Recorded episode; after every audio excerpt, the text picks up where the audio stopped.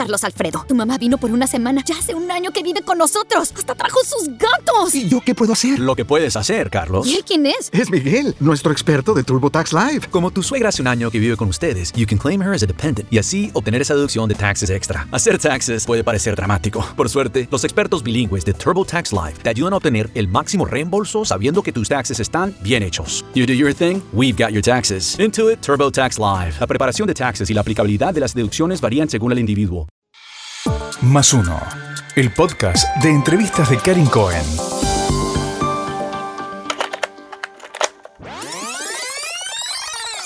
Yo veo muchas veces en la política la política careta, ¿no? Que es de los que se disfrazan de determinadas cosas eh, para simular cosas que no lo son.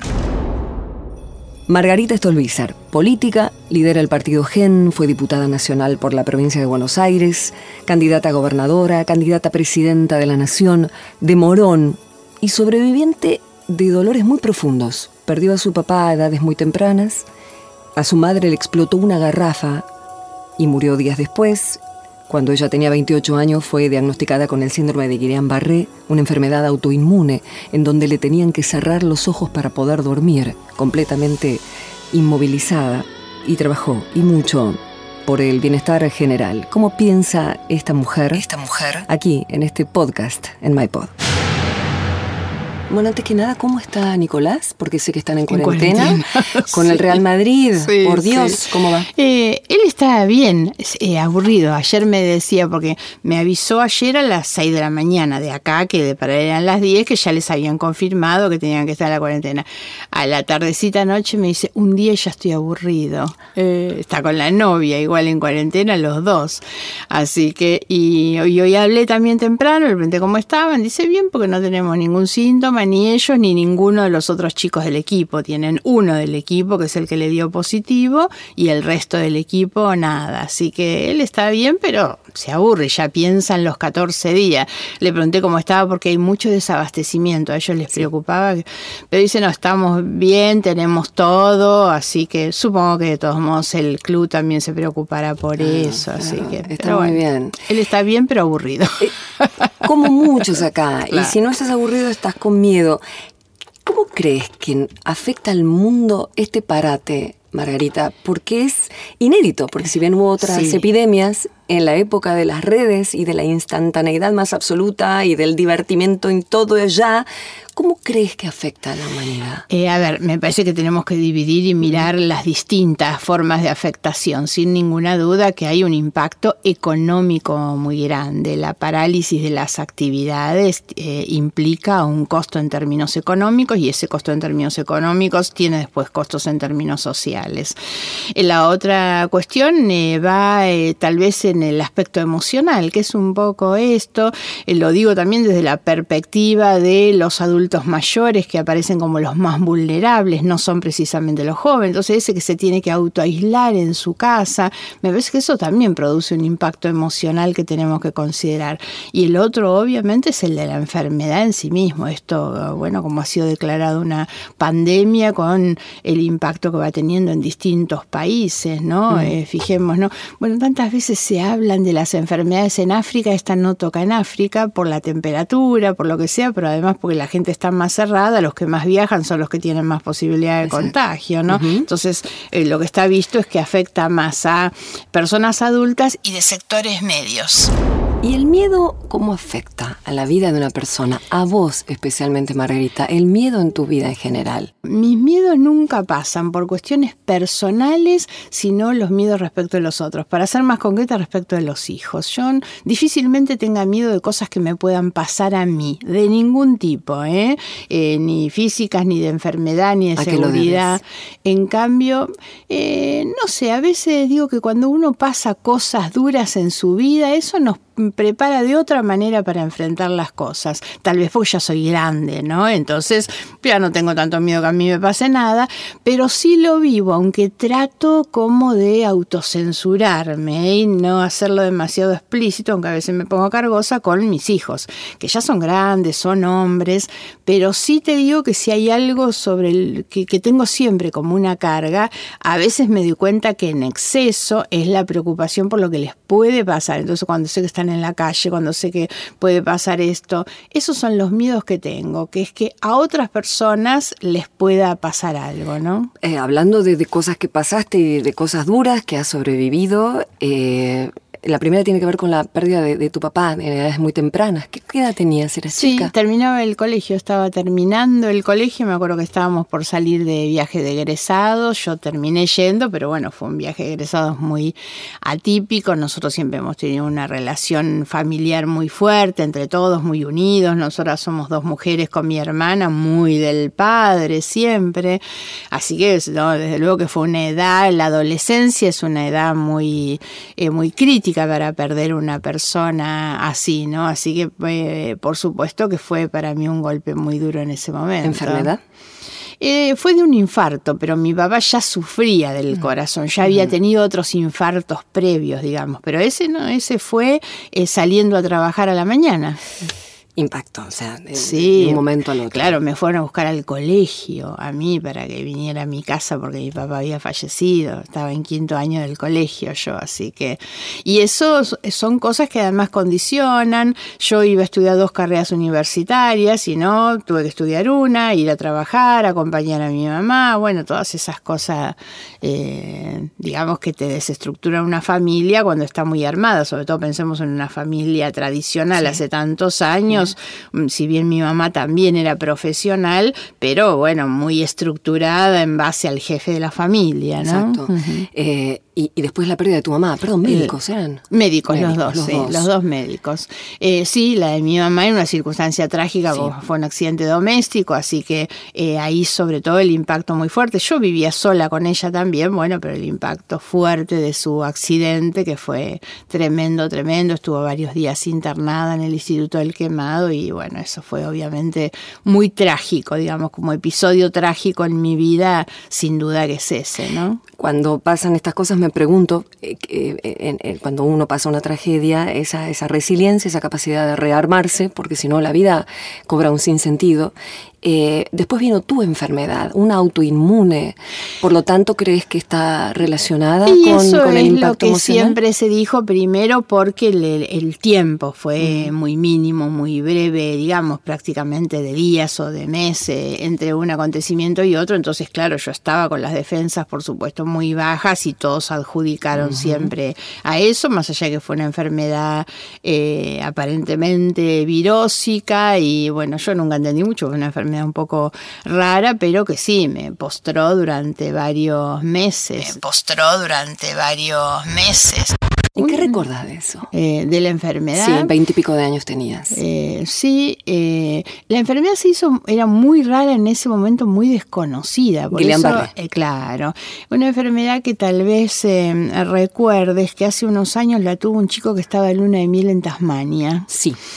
Y yo eh, trataba de comunicarme, hablar con su familia, lo hago siempre que hay una persona con esa enfermedad, si yo puedo, me comunico porque es necesario darle fuerza, porque es una enfermedad en aquel tiempo más que ahora, de la que casi no se conoce. Entonces uno va perdiendo, perdiendo movilidad, yo cada vez perdía más, estaba eh, con una parálisis total, no podía mover eh, las manos, los pies, no los podía levantar ni un centímetro de la cama, los ojos, entonces pero eh, la cabeza funcionaba. La cabeza funcionaba, perfecto, claro. el impacto es brutal. Claro, porque además al no conocerse, y bueno, no sabes qué es lo que va a pasar. Todos los días me hacían una prueba o varias veces por día de respiración, porque dicen que el problema es cuando la parálisis toma los pulmones y eso es fulminante. ¿Y qué pensabas?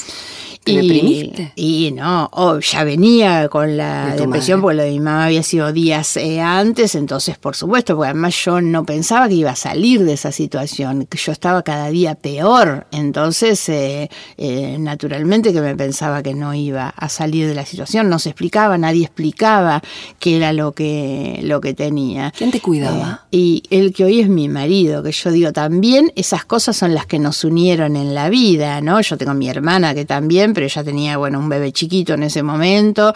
Eh, y quien hoy es mi marido, cuando mi mamá falleció, él se vino a vivir conmigo. Y entonces, claro, era eh, yo estaba a cargo de él, por supuesto, en esto era el que iba y venía y me traía las cosas y estaba conmigo en la clínica, así que... el amor se hizo fuerte. Sí, son las cosas, claro, por supuesto. Haber atravesado todos esos momentos a uno lo une más. A uno lo une más. Busqué em, en, lo que son las otras corrientes de pensamiento que hoy hay mucho lugar para eso, el unir lo que es emoción, cuerpo, mente. Eh, Enrique Orbera, famoso eh, líder de la bioneuroemoción, la biodecodificación, estas corrientes que, como digo, explican aún más la unión íntima de cuerpo, emoción, en definitiva, y busqué la enfermedad, que es lo que él dice, y habla de conflicto de desvalorización o culpabilidad, una parte de mí que quiere matar a otra parte de mí. Y me pareció tremendo. Claro. Porque te sentiste culpable en algún momento, lo hiciste consciente. Now is the chance to use reliable energy to grow your money with the Dominion Energy Reliability Investment. Our new investment product offers competitive returns, no maintenance fees, and flexible online access to your money. Make the reliable investment in reliable energy. The Dominion Energy Reliability Investment. To find out more, go online to reliabilityinvestment.com. That's reliabilityinvestment.com. ¿Crees? Lo de tu madre, digo. No, no, no, no, no. No, fue así. No, no, no, para nada, para nada. Eh, no, nunca tuve ese tipo de, sentimientos. No, no. Eh, en general, eh, así como te decía antes, no soy de los miedos, no, no soy de las culpas tampoco. algo que no es muy femenino, las mujeres somos muy culpógenas. Absolutamente. claro, tal vez no tanto. Sí hago, pero esto ya más en mi vida cotidiana, esa cuestión muy de la mujer que es la autocompensación permanente. ¿No? ¿En qué sentido? Y que si me voy a ir tiene que estar la comida lista, mis hijos se ríen porque cuando yo cocino mucho, ¿y cuántos días te vas? Preguntan enseguida. Pero eso no es culpa, Margarita. Por eso digo, un poco escondido, yo lo vivo con esta idea de la autocompensación de las ausencias, pero no deja de ser también un poco de culpa. y, y y de esa vulnerabilidad que te mantuvo en cama casi en un estado de, de nada, de, absolutamente de no poder mover nada, saliste. ¿Y qué fue lo primero que hiciste o el primer proyecto que enfrentaste en tu vida? Y a ver, no me acuerdo tanto, pero por supuesto que eh, habrá sido salir adelante. Yo salí, volví a mi casa y lo que tenía que hacer era em, ejercicios de kinesiología permanentemente para recuperar la movilidad, sobre todo la de la cara, que es la que la gente me conoció con posterioridad, cree que mi cara es así natural y yo digo que mi cara cambió tanto con la enfermedad porque mis facciones, mis ojitos que se cierran, la boca que se tuerce, bueno, son las consecuencias de la enfermedad. Antes no era eh, así, yo me noto cambiada. Entonces tuve mucho tiempo, no solo en la cara, en las piernas, brazos también, que hacer mucho tiempo porque la clave de mi recuperación física estaba en el ejercicio. Entonces ahí ponía yo, obviamente, mucho, pero mucho empeño, que era en, recuperar ese aspecto físico, que es obviamente lo que me permitió también salir eh, adelante. ¿no? Eh, y después, bueno, yo volvía a mi casa en esa situación de que ya no estaba mi mamá tampoco. Así que, bueno, uno de los desafíos de esa época fue que aprendí a cocinar, por ejemplo, y hoy soy una muy buena cocinera y hasta ese momento yo no sabía. Entonces, el tiempo que yo estuve de reposo en mi casa ya, que donde ya podía caminar y moverme, aprendí a cocinar, por ejemplo. La vida cambia todo el tiempo, en definitiva. Todo el tiempo y todo es aprendizaje, ¿eh? aún desde el dolor como desde las alegrías y todas las cosas nos enseñan y nos dejan algo. Eh, yo, creo mucho en que aprendemos, hasta, el último día de nuestras vidas, ¿no? Eh, y creo que uno tiene que estar abierto a ese aprendizaje permanente. ¿Qué sacaste de, tu enfrentamiento con Cristina, aquella época de, mediaciones, e, ese libro mm. del yo acuso con una palabra tan, tan fuerte como esa, sí. Eh, en una eh, persona como vos? ¿Qué aprendiste de todo eso? Eh, a ver, primero aprendí mucho de cuestiones normativas, jurídicas, institucionales con las que yo no me había manejado antes. Como política, para mí la política tenía más que ver con otra cosa, con el, el armado, lo territorial, presentar proyectos. Ahí me metí en procesos de investigación de muchas cosas a los que no estaba acostumbrada, pero por supuesto que eso eh, a mí me sirvió para reafirmar las convicciones de toda mi vida, porque un poco hablábamos antes de cómo te marca la familia en muchas cosas y demás, y llegó, bueno, yo tengo ya un patrón de vida que no lo voy a cambiar nunca a esta altura, pero que se reforzó fundamentalmente en ese momento. Yo te diría que en algunas cosas cuando uno ve cómo se han manejado sentía asco si tuviera que llamarlo de alguna manera, ¿no? Porque... O sea, aprendiste a lidiar con eh, esos sentimientos también. Sí, sí, por supuesto. Y eh, ahí también me parece tu, tu pregunta es buena en el sentido de que yo nunca, eh, no, no, tengo conflictos de tipo personal con ella. Y lo digo a todo el mundo, yo la verdad no tengo nada contra ella. Mi mi pelea, mi lucha es contra prácticas que son malas, contra la corrupción en general, no es contra una persona, yo no tengo nada en contra de ella, eh, pero eh, me parece que hay que llegar a un punto de eh, madurez también en esa mirada y de saber que eso no se entrega, ¿no? Yo soy una convencida que hay que seguir adelante, aun cuando no te voy a negar las decepciones que me produce muchas veces cuando pienso, ¿y esto importa o no importa? ¿Vale o no vale? ¿no? Porque uno tiene también la permanente necesidad como político, como política, de validar lo que uno hace, ¿no? Candidata, eh, bueno, legisladora, eh, representando a provincia de Buenos Aires, candidata a gobernadora, candidata a presidente. Eh, ¿Cómo delineó tu vida el, estar en lugares de tanta exposición? ¿Cómo concilias eh, lograr tener espacios personales e íntimos y la política, que es permanentemente presente en la vida de quienes la practican? Sí, eh, lo primero que es una característica bastante mía, aún en los momentos de mayor exposición, es no perder, eh, digamos, de ser una persona anormal. En general creo que nos pasa a las mujeres políticas que yo siento que somos como más iguales al resto de las mujeres de lo que los hombres políticos son respecto a los demás hombres, ¿no? Eh, las mujeres políticas o las mujeres empresarias o periodistas, yo digo, aún en sus mayores mayores momentos de, exposición y de ocupación y de trabajo, uno no deja de ocuparse de los cuadernos de los chicos, de que la, la heladera esté provista, hay una cantidad de cosas que no las dejamos de hacer, que son innatas en nosotros, y yo veo muchas veces en la política, la política careta, ¿no? que es de los que se disfrazan de determinadas cosas eh, para simular cosas que no lo son, o para simular ser una persona perfecta y una gran madre, y no lo es, o a la inversa, cuando adquieren, digamos, esas formas tan duras de la política y tan alejadas de la vida real y normal. Pero ¿dónde se ve eso? ¿En Twitter? ¿En una, una locución en plena sesión? ¿Dónde ves esa? Eh, donde nosotros lo vemos como ciudadanos. Eh, y lamentablemente no, no se termina de ver. Pero, o sea, ¿qué es lo que yo digo cuando, cuando planteo esto? No dejo de ser una persona normal. Y bueno, y que voy al supermercado y me encuentro y hago las mismas cosas y eso me permite tener un testeo, un chequeo de la realidad mm. que me ayuda en mi actividad política también. Que me ayuda en mi actividad política también.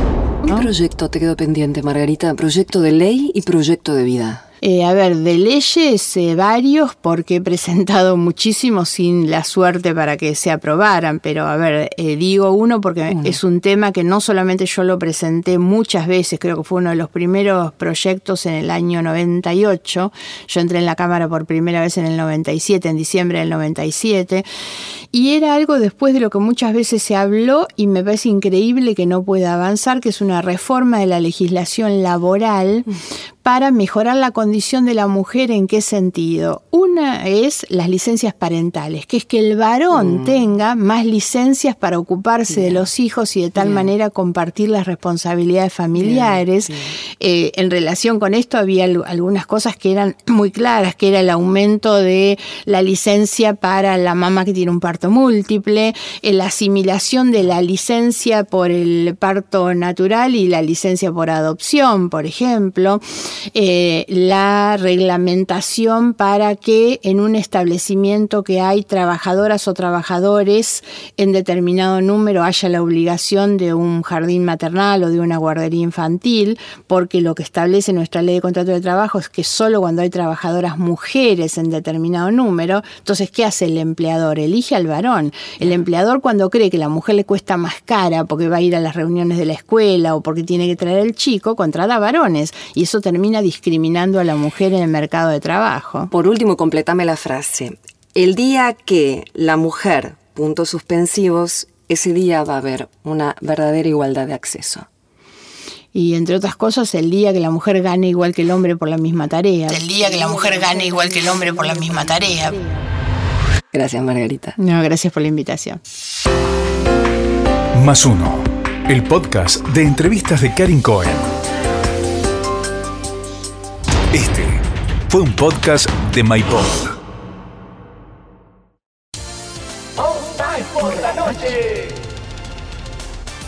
Estás escuchando All Spice por la noche. Tenemos un radio escucha en la línea. Esta es para mi esposa Gabriela. Me gustaría escuchar. ¿Te crees muy lista usando mi All Spice Moisturized Body Wash a mis espaldas como si no me fuera a dar cuenta del inigualable aroma a Shea Butter? Uy, una de mis favoritas. Gracias por escuchar All Spice por la noche. Y recuerde. Red Chill.